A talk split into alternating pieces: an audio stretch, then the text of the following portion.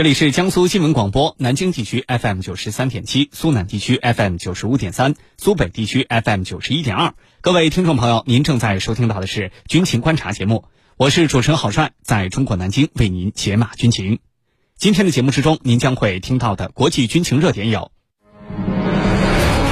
中国军工亮相阿布扎比国际防务展，中国展出的武器装备有哪些看点亮点？俄罗斯总统普京发表国情咨文，宣布暂停参与美俄唯一军控条约，新削减战略武器条约。普京这一决定有哪些战略考量？美俄关系是否会继续恶化？军情观察为您详细解读。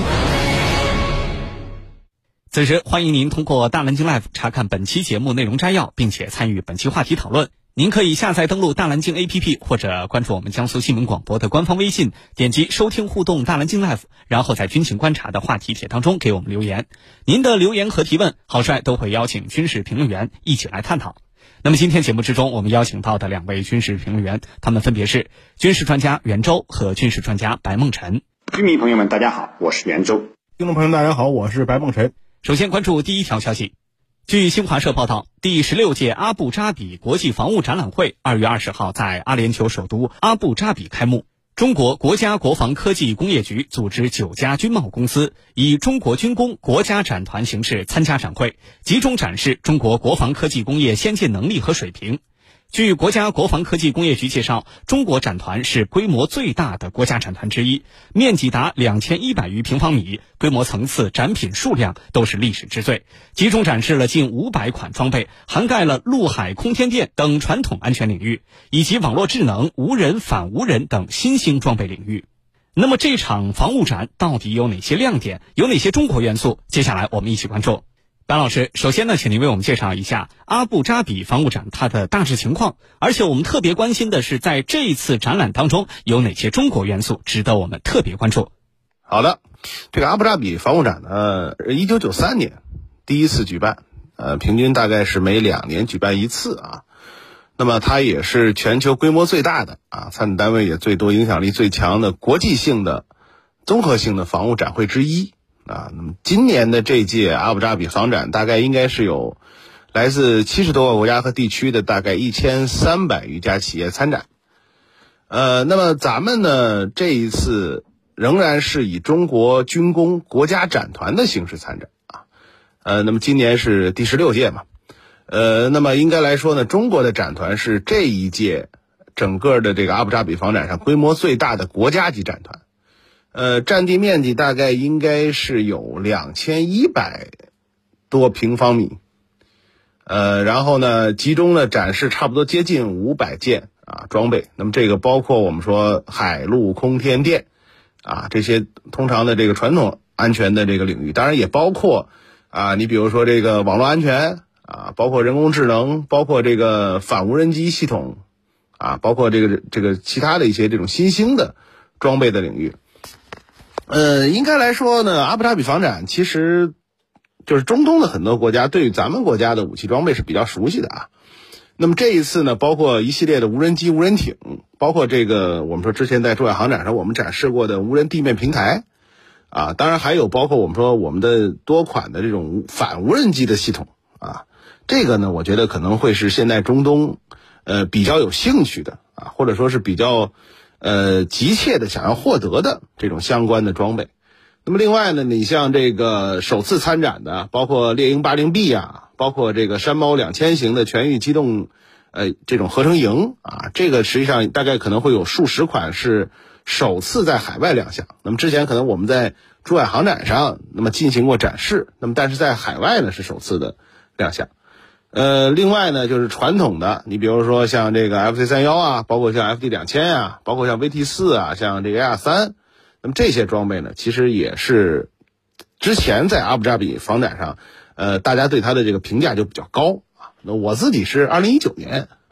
就等于是第十四届的时候去去去参加过这个房展，呃，那么我个人的感觉就是中东的。这个相关的展会啊，我们说，因为本身阿布扎比防防务展的这个举办方，这个相关的这个会展公司呢，也是全球几乎所有的重要的这个防务展啊，比如说伦敦防务展啊，基本上都是他来做，所以他跟这种大型的军工企业之间关系是比较紧密的。那么咱们呢，应该来讲这一届就像就是仍然是我们讲中国军工国家展团，那么它一定是咱们国家的国防科技工业局，然后组织应该是九家的这个军贸公司，那么是以国家展团的形式参展。那么这种方式的好处呢，就是呃，我们讲咱们国家的军事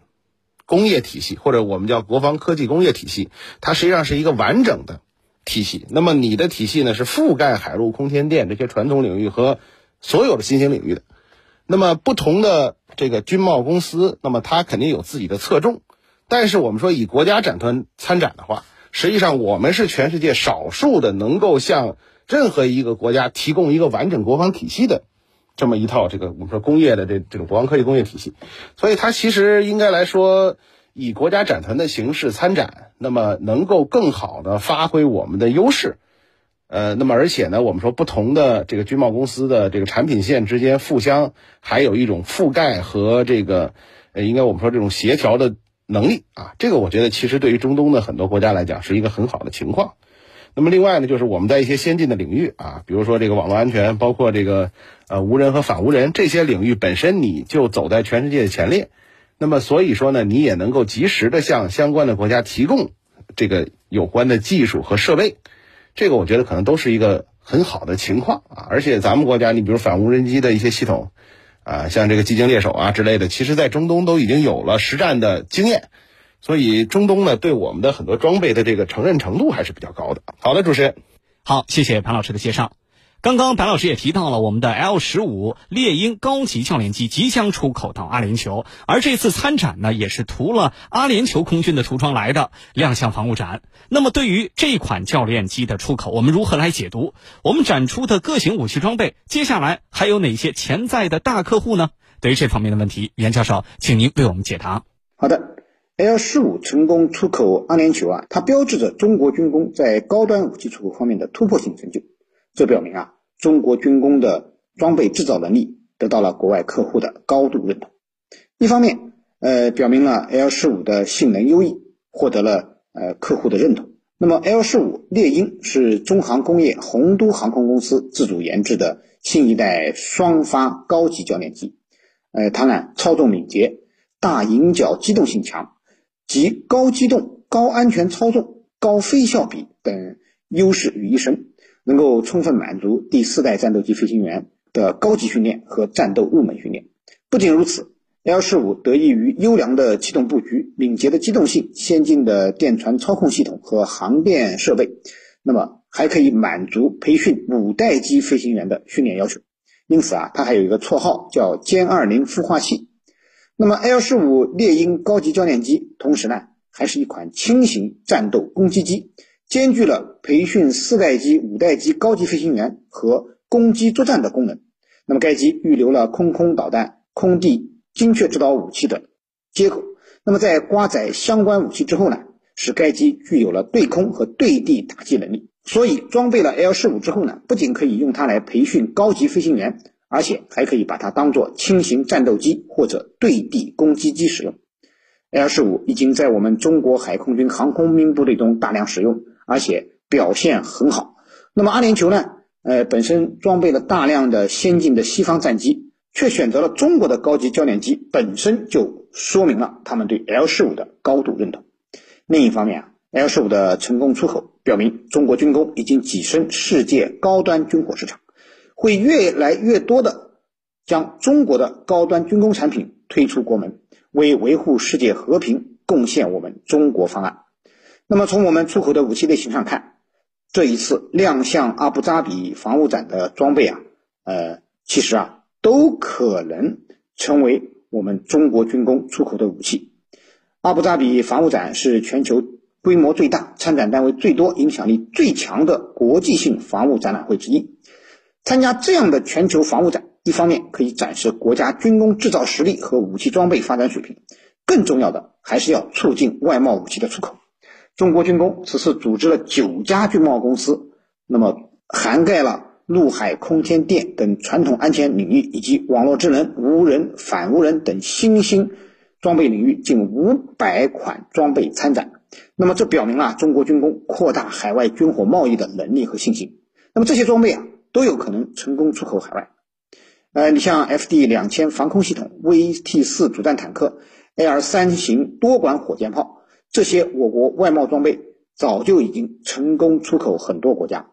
而这次最引人注目的是我们的外贸型的五代机胡鹰战斗机。由于阿联酋进口了我国的 L 十五高级教练机，是可以用来培训五代机的，所以不排除他们会对胡鹰也产生浓厚的兴趣。相信啊，随着中国军工实力的日益强大，名声日益远播，会有越来越多的中东国家以及亚非拉甚至欧洲国家来进口我们的军事装备。主持人，